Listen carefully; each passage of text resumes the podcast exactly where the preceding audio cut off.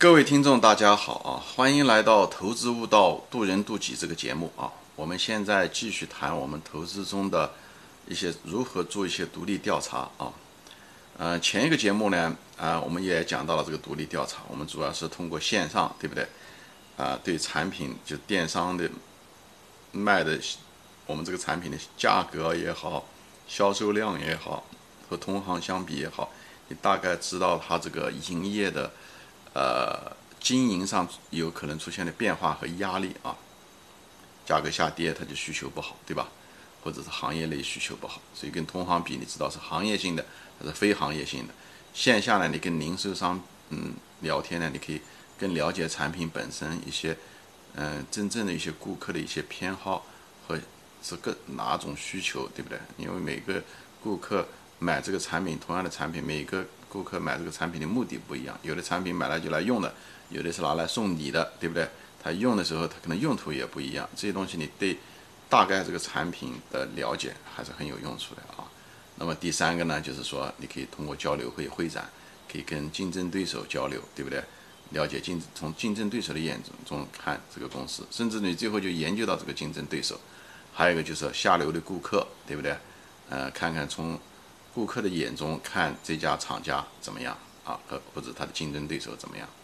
还有从供应商的角度啊，你都可以知道不少消息的。就是把这些东西放在一起，你大概就知道这家公司怎么样啊？就像一个侦探一样的，他通过各种线索，不要过于用一个线索，以后孤立的但零碎的线索来过度解读啊，嗯，最后，嗯，就会误导自己啊，所以。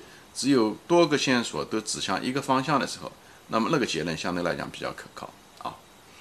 那我们今天继续讲的呢，就是一些实地考察。比方说，说你也可以到一家公司去做实地考察啊。作为一个个体，呃，投资者这个方面可能是有一定的呃挑战啊。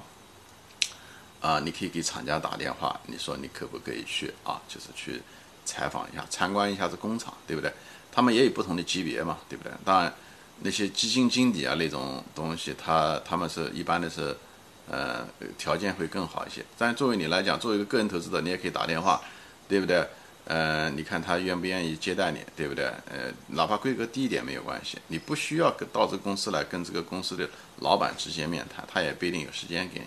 但是他接待一下，稍微参观一下，了解产品啊，也帮他们宣传。我觉得从这个角度来讲，他们不一定会拒绝你啊，所以。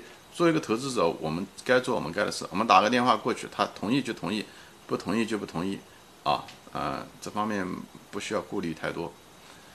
啊，你比方说你真是进入了这个厂工厂的时候啊，或者是这一家公司的时候，其实，嗯，级别不一样啊，你需要观察的东西可能也不一样啊。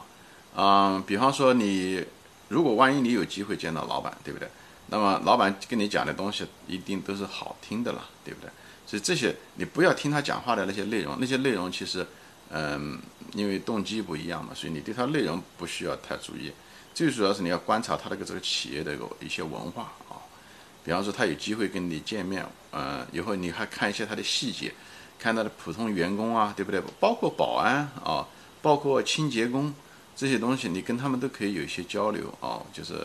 董宝珍先生当年采访那个茅台的时候，就跟他们公司的保安还有清洁工都有过交流，他也得到过很好的一些线索，他对茅台就有更深的认识啊。大家有兴趣可以看他的书，我在这里就不细讲了。就是级别低的人有级别低的人好处，那么高层的有高层的，高层的讲话好听的话的人多，低层的呢抱怨的人多一些，所以这方面有这个倾向，所以你不要被误导啊。中层干部其实是最好的，中层干部又懂业务。对不对？又懂得竞争对手，以后他说话的时候还相对来讲还是比较全面一些啊。所以你要能能找到人说实话，其实是最好的。呃，比方说你可以啊，呃，取决个人的这个机会和机缘了。你可以中午的时候可以请他吃吃顿饭啊，对不对？简单的饭，在饭桌上大家吃饭的时候，那可能就会好一些。你随便可以聊一些东西，你可能知道一些公司的情况。最主要的是在这里面整个的时间，嗯。调查的目的啊，实际上是你是带着问题去的。你去之前，你已经有了投资逻辑啊，你有一些问题需要回问，所以你带了问题去问人家。到时候问，坐下来问你有什么问题，你到时候嘴一张没问题，那这个采访就变得很简单。呃，也没有意义。你毕竟是花了钱、花了时间去的，啊，所以带着问题，嗯，带着问题是不是符合你的逻辑啊？这些东西，啊，我举个例子吧，啊，就是，嗯，比方说有一个人他到那个，他到那个工厂去采访，以后他，呃，他上他上了个厕所，哎，他就能看到一些很多问题，厕所那个就是厕所就挺脏啊。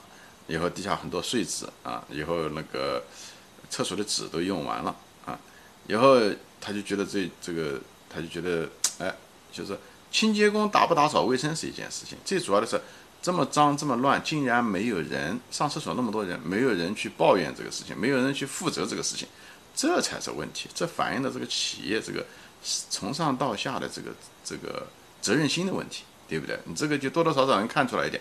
你不敢说一定否定，就是说他的企业文化不好，但它是一个表象。如果你要跟别的东西连这些，这是一个点，对不对？你如果跟别的东西如果联系在一起，那么你可能就会，呃，把握性更大。但是讲，不要用一些枝节的细节马上得出结论，这是以偏概全，是要万万要不得的啊！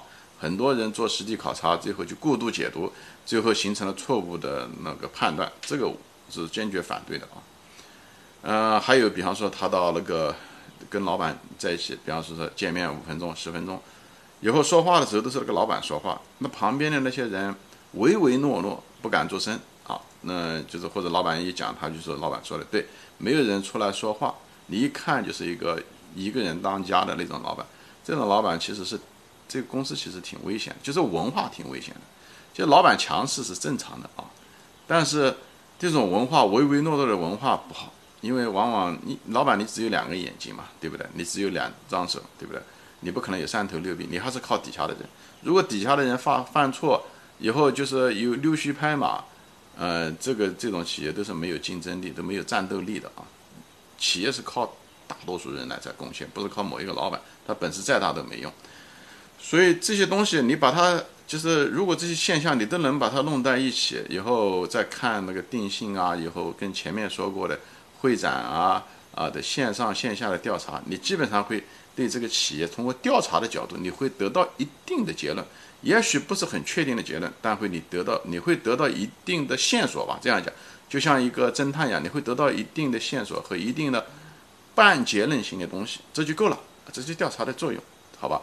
调查，我再重复一下，调查不是必须的，价值投资者不需要调查啊，你没有这个条件就不需要调查，你别觉得没调查你就没办法做价值投资者，不是的，你根据你自己的条件，但是调查呢也可以给你一定的一手的资料，对不对？它可能有很大的片面性，对不对？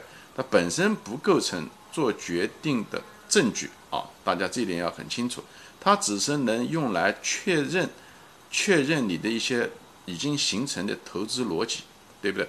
或者是万一你发现这个调查中的一些东西，或者他们说的话跟你的投资逻辑相反，在这种情况下的时候，它就有价值。你就要重新回到你的投资逻辑上找，你的投资逻辑是不是有错误？很可能在你可能需要另外一方面去研究、去调查来确认这种冲突啊。最后看是你的逻辑错了呢，还是你当时调查的当时结论是只是误导了你而已，对不对？从别的地方进行排查。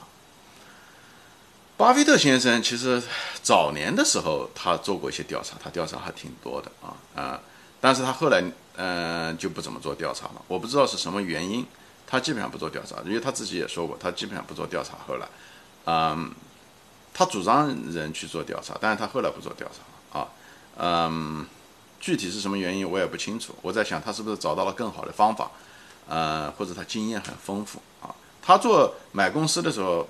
他五分钟就可以做出决定，他跟人家在电话上，呃，五分钟就可以做决定，这是他自己说的啊，嗯，这个人从来没见过，他买了公司，他也不认识那个公司，他几十年都可能都没见过那个公司的老总，哎，就是这样的一个人，嗯，但是巴菲特是一个，呃，很识人的人，你不要看巴菲特说话，嗯，就是一定是懵懵懂懂的那个样子，但是巴菲特是一个非常能识人的人，就是他是不是一般的，他是很有天分的，在。识别人上面就识别这个人是不是好的企业家，他有他非常好的方法。因为巴菲特，你要看他的自传，你知道他年轻的时候就是一个呃做过各种各样的生意，小孩子从五六岁开始，所以他接触过很多人。他小的时候，一个人的孩子的经历，年轻时候的就少年的经历，对他的人生影响很大，对他能力培养很大，所以这方面他其实是很厉害。以后他本人又做了几十年的这个 CEO，那个伯克希尔的这个纺织厂的 CEO，所以呢，他对这个企业经营啊，各个方面跟各种人打交道，他要做投资啊，他接触过很多投资人呐，等等这些东西，要要投资给别人啊，等等，他接触过很多人，他识人的技术很高，所以他对这个他对管理层，嗯，CEO 的那种鉴别能力很强，所以他有他的金刚钻，咱们常人没有嘛，所以呢。嗯，不要因为说他不做调查，我们就不做调查，对不对？他早期也做调查，所以呢，有条件还是做调查。一句话啊，但是调查不要把调查的东西作为你判断形成你的投资逻辑的呃主要的理由，这个不行啊。你要呃不要以偏概全，但是调查中可能会给你带来一些东西啊，这些东西是百分之九十甚至百分之九十五的投资者。都没有的这种机会，对不对？世界上，我相信大多数人投资人，他们都不看这些东西，他们只可能只看图表，或者是道听途说听消息。啊，你如果能够亲力亲为，你得到的信息，那么就是很可能是真实的啊。所以，投资是个认知的博弈，调查实际上就提高了你这方面的认知的水平，不是吗？至少对这个企业来说。好，今天就说到这里啊！谢谢大家收看。如果你觉得今天的节目有些干货，麻烦你转发给朋友，让大家共同呃分享，好吧？啊，我们下次再见。